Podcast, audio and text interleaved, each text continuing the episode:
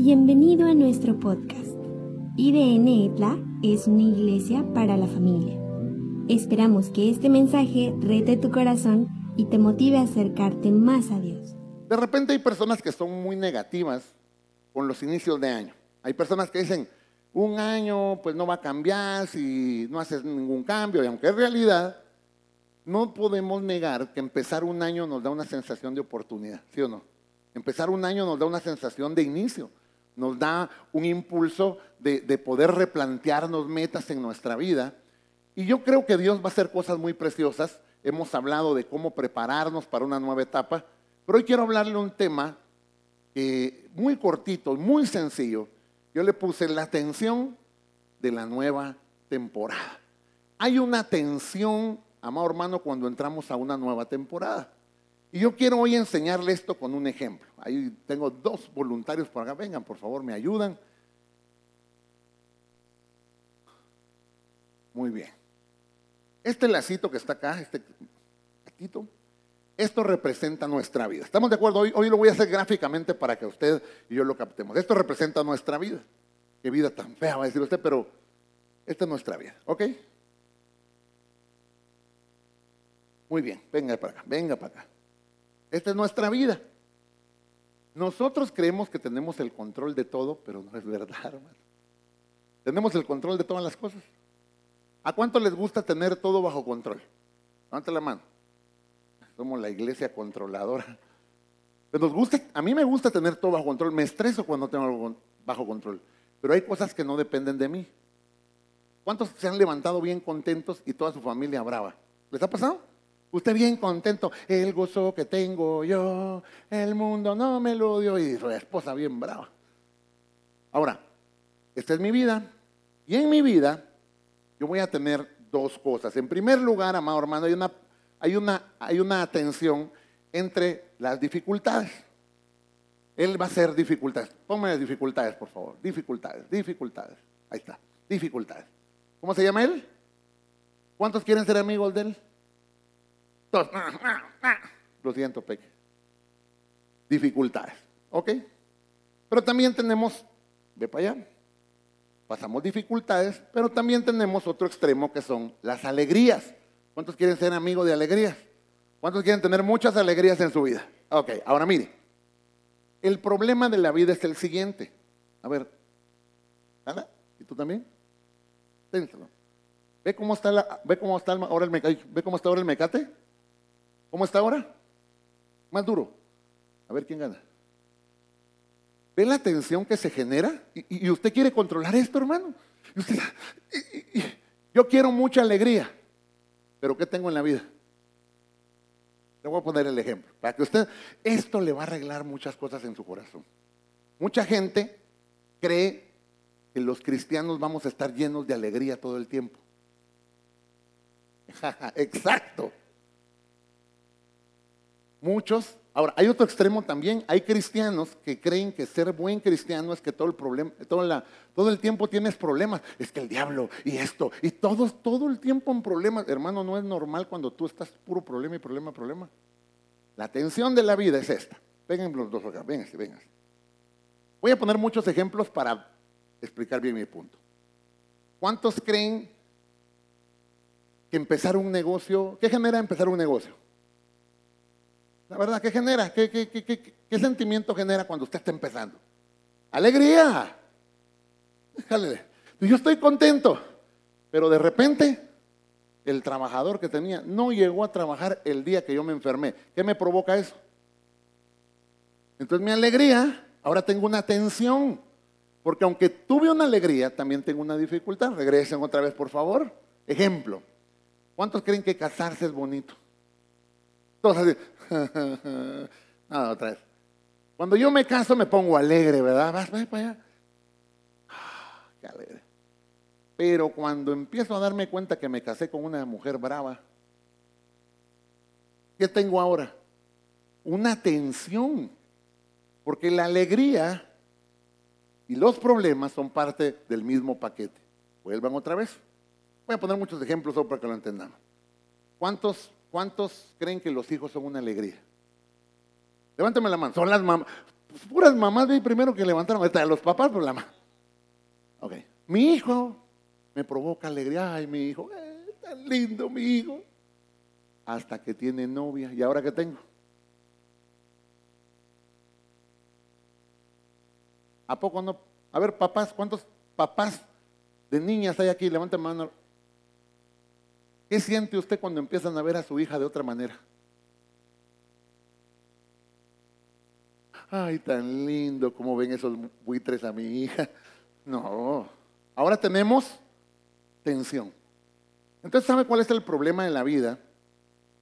Si nosotros solo nos enfocamos en la, en la dificultad, nos amargamos la existencia. Si nosotros solo nos enfocamos en puras alegrías y negamos una realidad, amor hermano, eso tampoco es sano. Yo a veces, a veces, a mí me gusta ver matrimonios saludables. Los matrimonios saludables también pelean, hermano. ¿Sí sabía eso usted? Ay, no, los hijos saludables también tienen rebeldía a veces. No crea, ay, mi hijo está rebelde, pastor, se le metió el demonio. No, también tienen su rebeldía en el corazón y hay que pelear con eso. Ser cristiano ser cristiano también tendrá dificultades, hermano. Ahora, ¿cuál es el punto de la vida? Es que yo aprenda a manejar esta tensión. Dios trae grandes bendiciones para tu vida, pero tienes que manejar esta tensión. ¿A cuánto les provoca alegría tener dinero? Levante la mano. No, pastor, a mí no me interesa lo material. Ah, seamos honestos. Si llega fin de mes, ya pagó todo y le sobró dinero, ¿usted cómo se siente? Se siente contento. Pero luego, de repente, usted ve en su carro y ¡boom! Y ahora resulta que tiene una dificultad.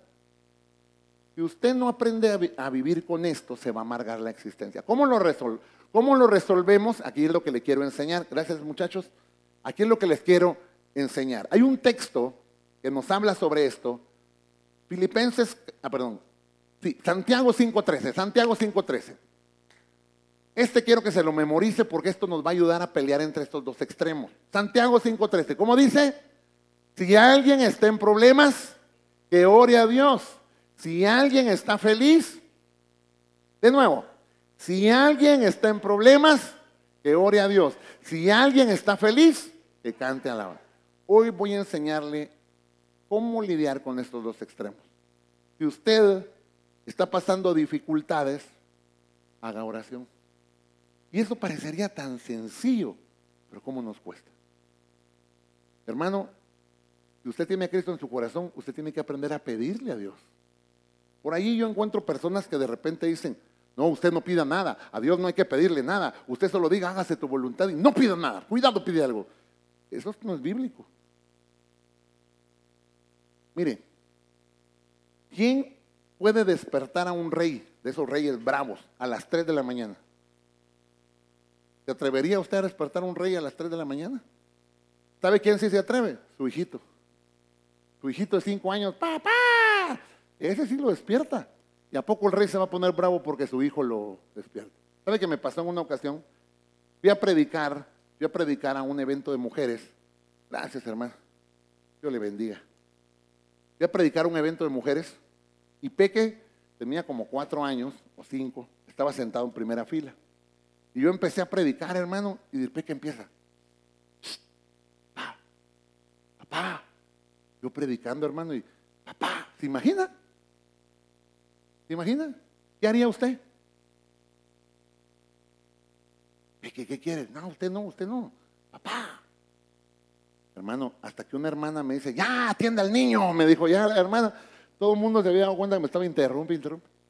Yo le dije a Peque, ¿qué quieres? Yo estaba enojado. Me dice, quiero. ¿Usted cree que alguien más osaría interrumpirme? No. Bueno, no sé pues, pero por lo menos me han interrumpido. ¿Por qué él me interrumpió? Porque yo soy su papá. Hermano, usted le puede pedir a Dios por todo.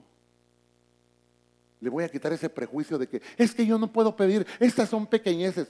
Dice la Biblia, ahora sí vamos por favor, dice la Biblia en Filipenses 4:6, no se preocupen, ¿por qué? Porque hay que preocuparse. Ay, pastor, y si no me caso, no se preocupe. Ay, pastor, y si no me alcanza, no se preocupe. Pastor, va a venir mi suegra, no se preocupe. Dice, en cambio, ¿qué dice la Biblia? Oren por todo. Estás triste, ¿qué tienes que hacer? ¿Cuántos tienen mascotas acá?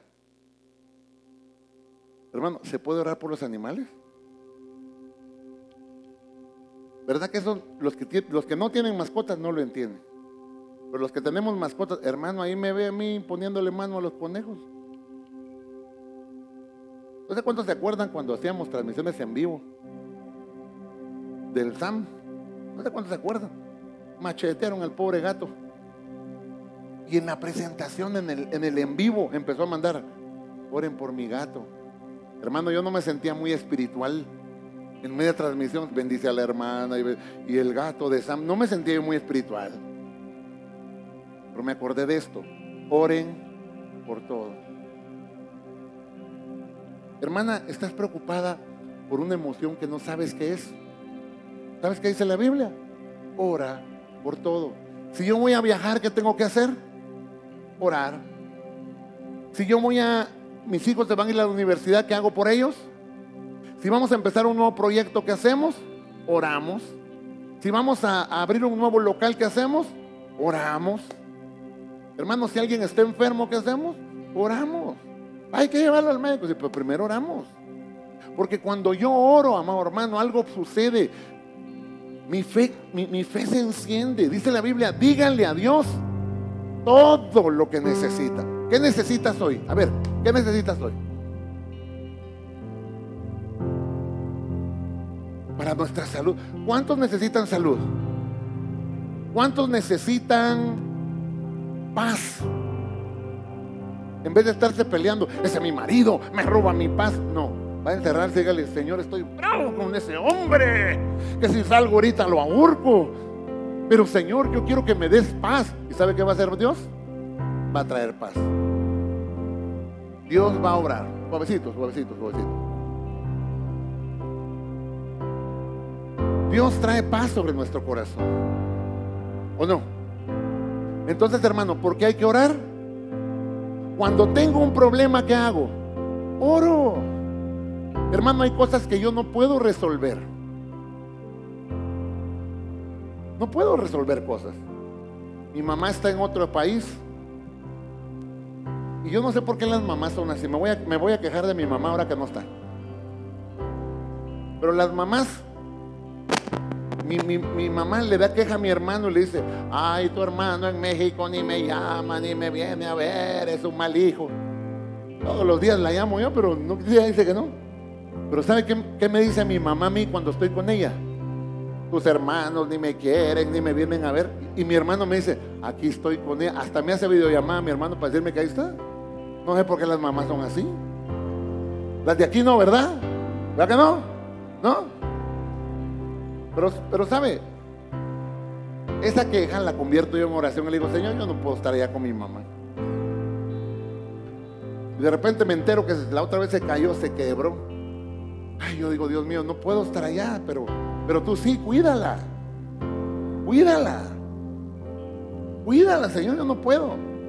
Señor, yo le puedo mandar dinero, yo estoy al tanto de ella, pero no puedo estar allí físicamente, por favor, cuídala. Algunos de ustedes tienen hijos en otros lugares y oran por ellos. Tu esposo va a viajar. Tú no sabes todo lo que pasa en el camino, hermano. Ora. Hermano, estamos hoy en este lugar donde estamos hoy. Usted me ha escuchado esa historia. El fruto de una oración. Con mis hijos nos metimos por esa puerta cuando este lugar estaba vacío. Nos fuimos a parar en esa esquinita y le dijimos, Señor, no tenemos lana no sé por qué siempre empezamos las oraciones así, No tenemos nada, Señor, pero nos vas a dar un lugar. Y cuando nos dijeron cuánto era la renta, dijimos, no, no, no tenemos eso. Pero oramos, oramos. Dos años después, estamos en este lugar. Nos estamos reuniendo en el Salón Guerrero, pero nos reunimos ahí solo los domingos. Yo le dije a la iglesia, ya en Villa, les dije, vamos a orar por un lugar, vamos a orar por un lugar, vamos a orar por un lugar. Domingo pasado oramos por un lugar, ya tenemos un lugar donde vamos a estar toda la semana para tener las actividades diferentes allá. Así que el punto Villa, usted cuando vaya a Esla, ya va a encontrar ahí el letrero donde va a ser nuestra nueva casa del punto Villa. ¿Cuánto le dan gracias al Señor por eso?